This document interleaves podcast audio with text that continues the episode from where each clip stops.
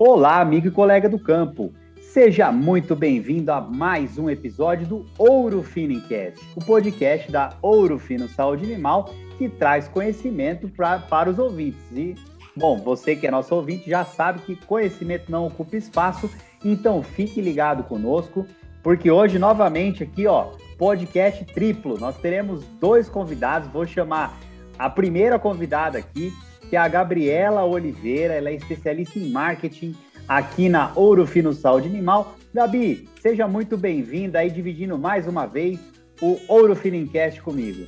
Oi, Brunão, muito feliz de estar aqui de novo, gravando podcast sobre suinocultura, seguindo aí nossas, as nossas gravações. E hoje a gente tem uma pessoa muito especial aqui, um mito da suinocultura, e estou mega ansiosa para chamar ele. Então, é, é, não é só super convidado, é super, super convidado, é isso, Gabi? isso aí.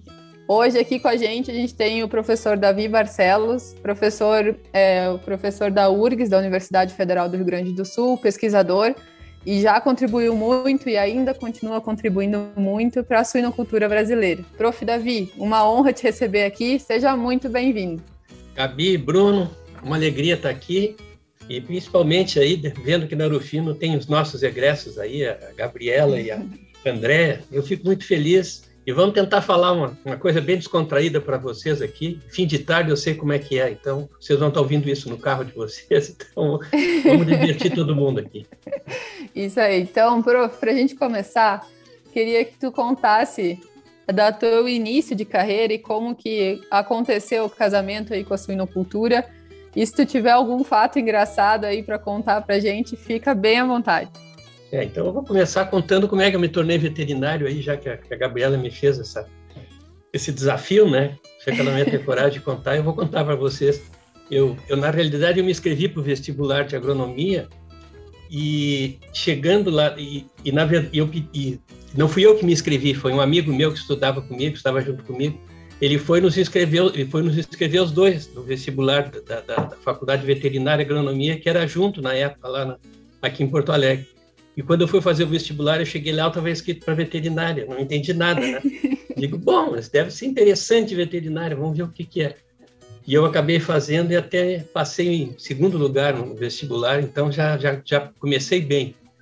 E entrando na faculdade foi assim, foi um casamento espetacular, era aquilo que eu queria foi um, assim, um parque de diversões para mim. A, a, faculdade era uma faculdade curta na época, eram poucos anos, eram quatro anos só, mas tinha muita concentração e disciplina básica e eu gostava mesmo né, de ciência básica na época, anatomia, histologia, bioquímica, eu era louco, patologia, nossa, aquilo para mim assim era muito divertido estudar aquelas coisas. E, e, o resto dos alunos adoravam, então aquelas notas eram assim tinha dois ou três, o Itamar Piffer era meu colega, acho que alguns de vocês conhecem ele, conheceram, e o Itamar, e era eu e eu, eu e ele disputando a nota lá em cima, e era incrível. E logo depois da minha graduação, logo depois que eu terminei a faculdade, eu era bem teórico, né? Então, o que, que eu vou fazer? Entrei no mestrado da, de economia rural aqui na, na URGS mesmo, mas o que eu gostava mesmo era de laboratório. Nessa época, eu tinha sido uh, bolsista há muito tempo da bioquímica lá na faculdade e gostava de trabalhar em laboratório. E na época existia um grande laboratório aqui, existe ainda no Rio Grande do Sul, que é o Instituto de Pesquisas Veterinárias Desidério Finamore, em Eldorado do Sul, que assim era meu sonho, porque alguns dos, dos meus veteranos eles tinham entrado no IPV para produzir vacina. E eu, aquilo para mim, assim, a gente jogava bola no fim de semana nesse IPV, que é, que é, é aqui perto de Guaíba, aqui em Porto Alegre, e eu ia lá e via aquilo, eu digo, nossa, quanta coisa interessante, quanto aparelho, né? Coisa maravilhosa isso aí. E aí estava naquele mestrado, mas estava com olho numa oportunidade nesse instituto. Aí, até por influência desse pessoal que já estava lá, meus amigos, né? Meio que eles empurraram assim para o diretor da época lá, que tinha um camarada assim que era muito talentoso e tal, que queria isso. E aí resolveu fazer uma entrevista comigo. Aí foi ótima a entrevista e eu acabei me, deslocando para esse instituto, onde eu fiquei praticamente aí 20 anos trabalhando antes de entrar na URGS. E eu fazia o trabalho de laboratório, primeiro ano eu fiz em bovino, e era assim, eu realmente não gostei muito. Era, era um trabalho mais laboratório mesmo, não tinha nenhuma vinculação com a parte de campo. Né? Eu vivia muito fazendo só exames de laboratório, e na época se trabalhava muito com Clostridium lá, então eu trabalhava muito nessa área. E aí abriu uma vaga, o, o, o profissional que trabalhava no, em suinocultura lá, ele se aposentou e, e, me ofereceram esse laboratório. Ah, eu me agarrei com as duas mãos, né? De ah, suíno, não entendo nada, nunca vi um, um suíno numa granja, né? Mas deve ser interessante. E acabei entrando lá. E, e, mas eu, eu, nessa época, a parte de bovino lá do IPV era muito desenvolvida porque tinha o apoio dos, de dois ingleses lá do Conselho Britânico, eram profissionais do laboratório de Weybridge, era um troço de ponta aquele laboratório. E eu entro nesse laboratório de suínos, abri o livro lá dos diagnósticos e tinha três diagnósticos. Era, era intoxicação alimentar, peste suína clássica ou tinha verminose. Parece que tinha três diagnósticos assim dentro daquele livro. Eu fiquei escandalizado, porque dentro do, do bovino já era uma coisa assim de 30, 40, 50 diagnósticos que eles faziam. E aí eu digo, bom, vou ter que sair do zero aqui. E por sorte, esse grupo aí que fazia essa, esse é, apoio do British Council lá para o IPV, eu, eu, eu, eu, dei uma, uma forçada de barra assim, né, e consegui que os, os próximos dois que substituíram aqueles que faziam a parte de governo vieram para fazer suínos. Aí mudou tudo, né? Eles trouxeram um monte de reativos, soros, ideias, diagnósticos prontos, me ensinaram tudo, muita coisa. E foram quatro anos com esse pessoal. E na saída deles, eles abriram uma oportunidade de mestrado na, na Inglaterra, pra, porque eu estava trabalhando com eles e, eu, e, eles acabaram também me treinando muito para inglês. Então, assim, a minha carreira, realmente eu devo a esses dois profissionais aí, um deles já faleceu, mas o outro ainda me correspondo com ele. E, e tive essa oportunidade, então, de muito cedo na carreira, com cinco anos, uma coisa que praticamente ninguém naquela época ia para o exterior fazer curso, eu consegui fazer curso e fiz na época lá dos hippies em Londres, né, na Universidade de Londres. Além de tudo, foi uma experiência de vida espetacular para mim, assim, né? eu era casado, recém-casado na bacana, época. Bacana, hein, professor? Foi, foi uma oportunidade de ouro. E fiquei grávido lá, minha, minha esposa ficou grávida na época, e, e assim, o meu filho só não nasceu lá porque nós não, nós não quisemos. Porque tem uma lei lá que assim, a criança nasce lá, quando completa 18 anos, tem que fazer o serviço militar na Inglaterra. Pode ter uma pode ter uma identidade dupla, né, uma nacionalidade dupla, mas é obrigado a voltar e fazer a tal da fazer a tal da, do serviço militar. E na época tinha muita guerra e muita coisa, eu digo, não, eu não vou querer isso aí, vamos ter logo no Brasil essa criança e e foi uma decisão acertada, porque o, guri é ótimo, então quem sabe está vivo até hoje. Ajuda Mais muito, sossegado. Então, pô, foi muito boa essa, essa decisão. Então foi essa a minha história. Aí eu voltei para o IPV, para esse Instituto de Pesquisas Veterinárias, e aí foi assim, realmente foi muito bom o serviço de diagnóstico que a gente ofereceu na época. E se na época a gente fazia trabalhos assim básicos, né, de, de diagnosticar a primeira doença, eu devo ter na minha lista de publicações iniciais aí uns 20 trabalhos que é é o primeiro surto de epidemia exudativa, o primeiro surto de, de, de APP, o primeiro surto de colibacilose, salmonella, babá, babá, é, pneumonia zoótica, foi assim um espetáculo, o primeiro diagnóstico. Bruno, tu tá entendendo com quem a gente está falando, Bruno? Mais ou menos. Não é minha área de todas... mas tô aprendendo aqui também. E aí eu, eu, tive interesse né, de fazer trabalhos de campo, que eu disse para vocês que eu senti falta no início da minha carreira de me relacionar com o campo, eu comecei a fazer alguns experimentos assim que eu fazia no campo. E tinha e na época existia assim uma concentração muito importante, interessante de suinocultura na área de Santa Rosa ali, na área do, do noroeste, noroeste do estado. E tinha uma empresa lá que era a Prenda, que hoje tem a Libem que tomou conta lá dessa Prenda, que tinha um frigorífico grande, era, era o grande centro de suinocultura aqui do Rio Grande do Sul. E a Prenda tinha uma granja, duas granjas grandes lá. E tinha uma granja que realmente era um projeto da Cargill americana, uma granja de mil fêmeas, e era uma granja já industrial, era assim, perto do resto da suinocultura, que era tudo de pequeno porte. Uma granja de mil fêmeas era uma coisa, e era assim completo. outro então, mundo, né? Eu comecei a fazer meus experimentos dentro dessa granja. E lá, sim, lá eu vi coisas fantásticas, né? Infelizmente para eles, mas felizmente para nós, essa granja, o piso era todo compacto, na granja inteira, não tinha quase praticamente nada de ripado, só um ripadinho no fundo da cela parideira, todo o resto da granja era piso compacto. Então a diarreia Nossa era um espetáculo, assim, tinha o, o, portfólio total das, das diarreias. E aí eu fazia meus experimentos aí com antibiótico, né? Todos os produtos que tinham na época aí que podiam ser de alguma utilidade, eu fazia testes lá. E também diagnóstico de doenças novas. E foi assim que foi a coisa. E quando a gente fala hoje em diarreia, né, que é um problema que a gente ainda tem a campo, quais agentes que a gente deve mais se preocupar quando a gente fala de diarreia de maternidade? Olha, nessa época inicial da minha carreira, eu gostaria de, de contar isso para vocês. Tinha uma forma de diarreia cremosa lá da segunda, terceira semana de vida que ninguém sabia o que, que era e que aí foi feito o diagnóstico, né? Eu participei disso, era, era coccidiose o negócio lá. Era exosporose, era um inferno aquilo. E não tinha alternativa na época, foi antes do Taltazuril, então não tinha o que fazer. É, tinha, se usava sulfa, não funcionava, nada funcionava. A única coisa que daria para fazer era é, uma boa desinfecção, tentar eliminar aquele resíduo de contaminação que ficava na cela parideira que tinha um piso compacto. Então, era praticamente impossível né, fazer essa boa desinfecção, então sempre tinha surto de, de coccidiose. Eu me lembro que de, quando surgiu o toltazuril, assim, que começou a se usar, foi um milagre, foi uma coisa assim inacreditável que aconteceu lá. Por isso eu que eu acredito que esse produto realmente é, a pessoa só vai saber o que que é, se funciona ou não funciona, se tirar e se também tiver assim uma, uma, uma contaminação, uma pressão de infecção muito alta, né, pela presença de muitos socistas aí na, nas instalações. Então, eu resolvi esse problema. Mas aí surgiu um outro problema de diarreia muito sério lá, que era a colibacilose, porque na época não tinha vacina. Zero de vacina de colibacilose nessa época lá. E esses ingleses, na época que eles estiveram aqui no Brasil, eles trouxeram um conjunto de soros para fazer a, a, tipificação das amostras de Escherichia coli, incluindo a verificação da presença e dos tipos de fímbrias das Escherichia coli. Nossa. Porque na época também não tinha essa consciência tão, vamos dizer assim, tão presente de que as, a, a, imunidade da Escherichia coli, a defesa da Escherichia coli, a, toda, a, a grande parte da patogenia está relacionada com essas fibras, né? Então, se a gente conseguia tipar as fibras e saber o que tinha aqui no Brasil, e eu, eu logo me dei conta que quatro ou cinco fibras que tinham aqui, elas representavam tudo que havia aqui na, na, nas granjas do Rio Grande do Sul. Eu comecei a fazer trabalho em várias granjas. E aí eu resolvi fazer uma vacina.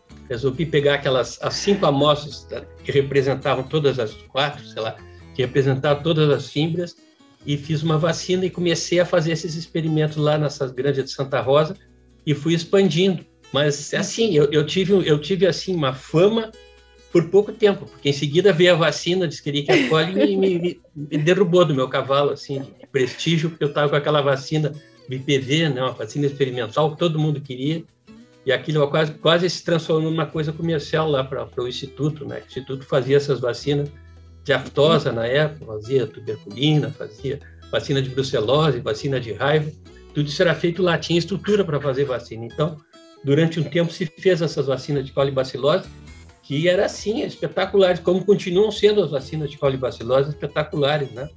Elas até hoje funcionam muito bem. Em termos de colibacilose, foi isso aí. A gente trabalhou muito. Eu publiquei uma barbaridade de trabalhos aí, fazendo então, essas tipificações, no, novos tipos sorológicos, aquela coisa assim que vai rendendo, né?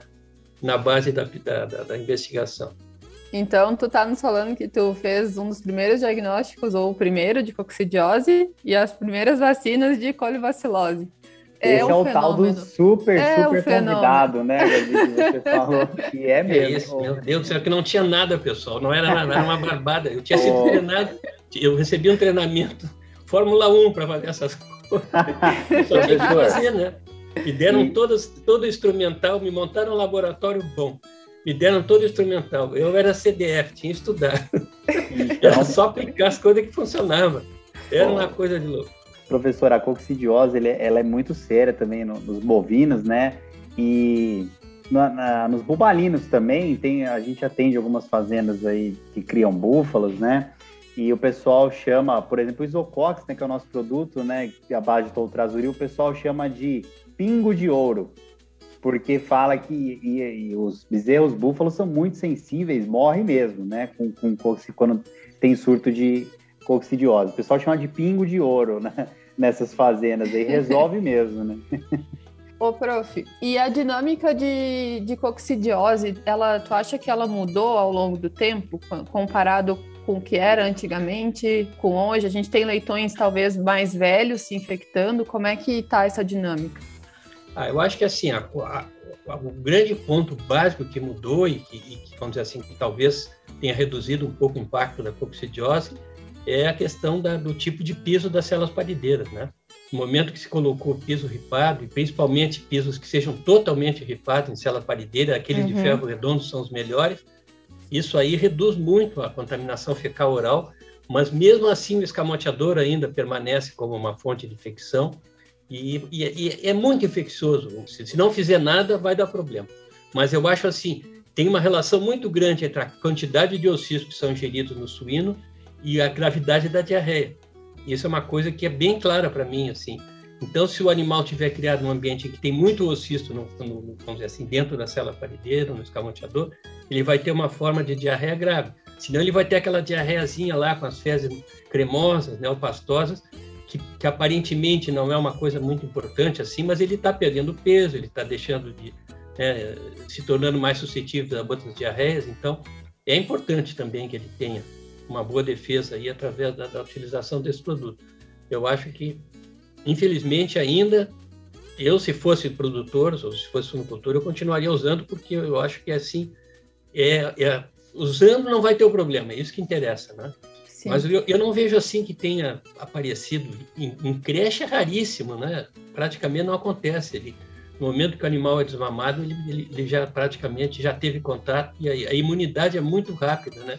E muito sólida. Por isso, talvez até que a mortalidade não seja alta, mas é muito perde peso. Uma das coisas que eu publiquei na época era, era, era o quanto perdia de peso, né? É 800 a 1,4 kg, né? Mais ou menos, um animal que teve ou não teve coccidiose, né? Então, Sim. é muita coisa esse, esse um quilo e pouco aí no desmame. Nossa a, a Gabi sabe bem, trabalhou um pouco lá no, no grupo, né? Então, a Sim. gente hoje dá muita bola para essa, a importância que tem esse peso de desmame, né? E quando a gente fala de totrazuril, no, como é que está essa tua visão do campo? segue o protocolo de uma dose ou já tem produtores que estão utilizando duas doses? Como é que está essa, essa relação de dose de totrazuril? Ou depende muito do produto? Ah, eu, assim, eu, sinceramente, eu até tanto me instrui nisso aí, porque eu, o que eu sei é uma dose, né? No terceiro dia de vida. Tem gente Sim. que usa no primeiro, tem gente que usa no terceiro, quarto. Mas é. não tem muito. Eu acho que o terceiro dia seria assim a minha. O que a eu vejo mais. A gente tem alguns dados de campo de que tem alguns leitões apresentando, às vezes, um pouco de diarreia, que parece coccidiose e no diagnóstico fecha, um, mas no final de maternidade. E daí, em função disso, além do protocolo normal, né, que a gente chama ali no terceiro dia de vida, tem alguns, alguns produtores que aplicam mais uma dose mais para o final da maternidade. Então, mais nesse sentido assim. Mas eu acho que, que nem tu falou, né? Depende muito do desafio de cada granja e também da, enfim, limpeza, desinfecção e como é que tudo isso aí é feito, tipo de piso. Então, todos esses desafios eu acho que eles mudam bastante, né, prof, de granja para granja, e isso é um determinante na doença também, né? E continua, eu acho que uma das doenças aí que confunde do, dentro do diagnóstico diferencial é o Clostridium perfringens tipo A e o rotavírus. Então, muitas é. vezes essa questão de o que é coccidiose, o que é o Clostridium, o que é o rotavírus, aí depende do laboratório. E aqui no Brasil, assim, a, a nossa estrutura e a utilização do laboratório é muito, muito precária, né? Eu, a gente vai para os Estados Unidos aí com alguma frequência e lá é impressionante, vamos dizer assim, a, a qualidade que eles têm de conhecimento da situação das granjas por, por uma rotina de envio de material para laboratório, né? Aqui no Brasil, Sim. tirando algumas empresas aí que têm laboratórios próprios, as, algumas grandes agroindústrias, né, que têm hoje em dia um bom serviço nessa área e eles conhecem mais ou menos a microbiota patogênica de cada granja, né? Aí dá para fazer um programa estratégico bem mais interessantes, né? Sim. Inclusive isso que tu está falando, né? Entender que essa doença pode ser é, se houver, na, se houver no, na, na, fase final de maternidade condições aí de falta de higiene, né, que, que gere contaminação fecal alta na, na célula parideira, é provável que aconteça mesmo. Porque esse produto, enquanto ele está agindo no intestino, ele não tem um período assim de permanência de atividade grande, né? Sim. E quando a gente fala em diarreias de maternidade como um todo, não só a questão de coccidiose, quais são os principais cuidados preventivos para diarreias hoje que a gente pode adotar na grande? Para Escherichia coli, como eu disse para vocês, eu acredito que essas vacinas são muito boas. Eu acho que assim, eventualmente, quando dá essas falhas, o pessoal às vezes troca de vacina, né? E, e eventualmente uma vacina que não estava funcionando de uma outra origem funciona, mas aí é, é que como tem várias símbias, tem vários sorotipos incluídos na vacina, né? Eventualmente uma vacina alternativa ela tem mais concentração daquele antígeno da bactéria que está causando o problema. Então, tem uma explicação científica para isso. Né? Nem todos os laboratórios têm a composição igual das vacinas. Mas, de maneira geral, as vacinas de Escherichia coli, eu acho que elas estão segurando o problema, desde que haja, é claro, né? mais uma vez, a questão de higiene, a questão da, da, da qualidade aí do ambiente, a qualidade da lactação da porca, né? tudo isso aí que a gente sabe, alimentação, água, né? tudo isso aí é fundamental existe essa emergência aí do, do Clostridium difficile, né? Que é uma coisa que quando aparece incomoda bastante em algumas granjas, né? E ainda não tem uma solução muito clara para isso aí.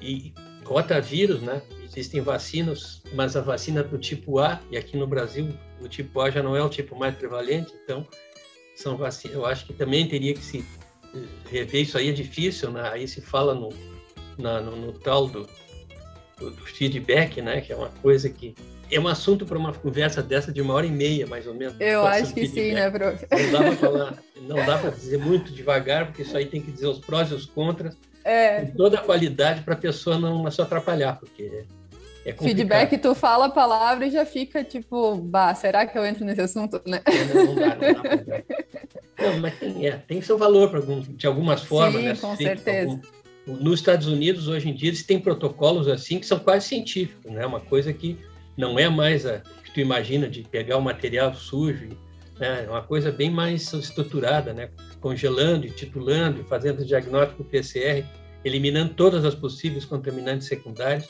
Então dá para fazer bem feito isso, né? E eu bem já legal. tenho orientado algumas vezes de fazer isso aqui, sendo feito da forma, vamos dizer assim, científica, é, um, é uma baita alternativa. E eu acho que quando a gente fala de, assim, doenças e disseminação de doenças nos suínos, a gente acaba sempre caindo na questão de ambiência, de limpeza e desinfecção, né?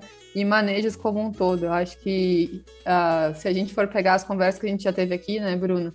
E, enfim, a gente assiste palestras e a gente sempre acaba caindo na questão de manejo, limpeza e desinfecção e às vezes a gente não dá a devida importância, né? Parece o mais simples, mas na verdade é o mais complexo, né? Porque envolve pessoas, envolve estrutura e aí a dificuldade só aumenta, né? Verdade. É. Agora, uma, uma coisa moderna que está surgindo aí também, também são trabalhos dos Estados Unidos, é na questão da adaptação das leitoas, que eu acho que é uma coisa que nós, nós durante muito tempo a gente não entendeu bem isso. Os americanos foram muito criativos em relação a isso, né? E aí, basicamente, isso é, é, é como fazer com que as leitoas que vêm negativas para o plantel não se infectem, vamos dizer assim, na, na, primeira gestação e depois venham a contaminar toda, todo o fluxo de produção dali para frente. Então, isso aí tem que ser feito um, um programa, vamos dizer assim, de, de é, contaminação das leitoas e que elas venham a parar discretantes do parto. Basicamente, é. é, que todas as leitoas se infectem ainda naquela fase inicial de adaptação e que não excretem mais e que não venham a contaminar o sistema da granja dessa forma. Então isso aí tá, isso aí é uma coisa que está funcionando muito para micoplasma agora ah, os trabalhos nossos, inclusive lá da faculdade, a Karine Takeuchi, que está comandando essa área aí lá na URGS, e também agora para o, o, o famoso né, o Seneca vírus, que também está incomodando bastante no campo, é uma alternativa que está sendo usada. Então, eu acho que é uma outra área aí de muita de muito interesse essa, né, de está surgindo Verdade. aí, da, dessa adaptação da leitura. Né? Para a gente se encaminhar para o final do nosso podcast, eu sei que tu gosta muito de um gênero musical. né? e que tu tem coleções de CD. Então eu queria que tu contasse pra gente desse teu gosto musical e que tu indicasse um, seja CD ou músico, enfim, para as pessoas escutarem também e lembrar de ti quando pensarem nele. Pessoal, eu sou eu sou fã, eu fanático por jazz, vamos colocar assim, né? E perdi muitas férias aí viajando para o exterior, aí, ou viajando aqui mesmo do Brasil para esses shows que tem aí, festivais né, de jazz em São Paulo, nos Estados Unidos, em outros países. eu gosto muito. Tem um grupo aqui que me acompanha, né? E nós fazemos reuniões aí, reunimos, enfim, bota música e todo mundo tem que adivinhar que música é. É, é assim, é, é um fanatismo sadio, né? Isso aí. Que legal. E eu tenho uma coleção dos 15 mil CDs aí, e, e, tem até um folclore que o pessoal fica dizendo que, que, teve uma entrevista no Jô Soares que eu fiz aí, e me confunde com o Flaurinho Miglavac. a entrevista no Jô Soares, na realidade, foi o Flaurinho que fez, onde ele contou o, o famoso fato de que ele mamou na, numa, numa porca, né, durante... Meu a, Deus! Ele, a mãe dele botava... Ele chorava muito, a mãe dele botava ele a mamar na porca. E diz que é verdade, né? Então ele contou no Jô Soares, essa história foi um sucesso. E a minha história, na realidade, foi uma, uma visita que a revista Veja fez lá. Eles tinham uma sessão dedicada a essas, esses grupos, assim, de interesses particulares, assim. E fizeram na minha casa lá essa entrevista, reuniu o nosso grupo e eles nos entrevistaram, assim, o que, que a gente fazia e tal. E a gente tem feito essas viagens aí. E o meu sonho futuro agora tem os cruzeiros aí de jazz aí, que juntam os grandes artistas em cruzeiro eu estava já praticamente já fechado para ir, aí surgiu essa desgraçada dessa Covid aí. Isso é uma coisa nova, né, que surgiu. Estava desesperado para assistir, não consegui, mas agora eu vou me vingar, né? Eu acho que agora eu vou poder. Tem que ir em dois agora, vacinar, viu, Vai vacinar todo mundo e vai surgir. Um é isso aí, pessoal. Mas assim me frustrei um pouco, porque eu comprei um monte de CD, eu tenho essa discoteca monstruosa aqui. E hoje eu entro no, nos sites aí de, de streaming. tá tudo lá. tá tudo lá. ah, mas, o som carinho, não é tão né? bom. Vamos dizer que o som do CD ainda é superior ao, ao do streaming que eu, eu mantenho. Mas eu me mantenho muito. Eu acho que é interessante a gente ter esses hobbies na vida aí. Chego cansado às vezes dessas viagens, né? Pensando já Verdade. no fim de semana que vai ser agradável com a família e vendo essas coisas, reunindo esse pessoal louco aí para para a gente se divertir. Muito bom. Muito legal, prof. Bruno, Vamos eu queria lá, né? agradecer aqui o, a participação do prof, já te chamar de volta aí para nossa conversa também. Então, prof. Davi, muito obrigada por estar aqui com a gente hoje. Foi um prazer te escutar, dei muita risada aqui. e espero que a gente se encontre novamente aí. Tá bom. Satisfação e estamos à disposição aí, né? E quem quiser visitar a URGS, nos conhecer lá, a gente está sempre aberto, tá? Muito bom. Obrigado, viu, professor Davi, por, por todo o conhecimento aí que, que você transmitiu para nós, né, e para os nossos ouvintes aí, que eu tenho certeza que vão sair melhores do que entraram aí nesse episódio, do que quando entraram nesse episódio. A turma aí já conhece, né? Conhecimento não ocupa espaço, então a missão de hoje está extremamente cumprida com esse nosso super, super convidado, professor Davi Barcelos. Muito obrigado, viu, professor? E Pessoal, aproveitar... valeu aí, hein? Até a próxima. Até a próxima, professor. E que seja breve, né? E aproveitar para agradecer a Gabi também, como co-apresentadora do nosso Orofinincast, está dando show e eu tenho certeza que o pessoal de todo o Brasil está gostando aí. Muito obrigado aí por estar junto com a gente também, viu, Gabi? Eu que agradeço. Muito feliz de estar aqui. é isso aí. E a turma acha que acabou? Não acabou não, viu, pessoal? Essa série aí continua, tá bom? Então fiquem ligados aí, porque vamos trazer muito conhecimento, muita história bacana e muita coisa para o aumento de produtividade nas propriedades do Brasil. É isso aí que a gente almeja. Tudo bem? Um grande abraço, até a próxima. Tchau.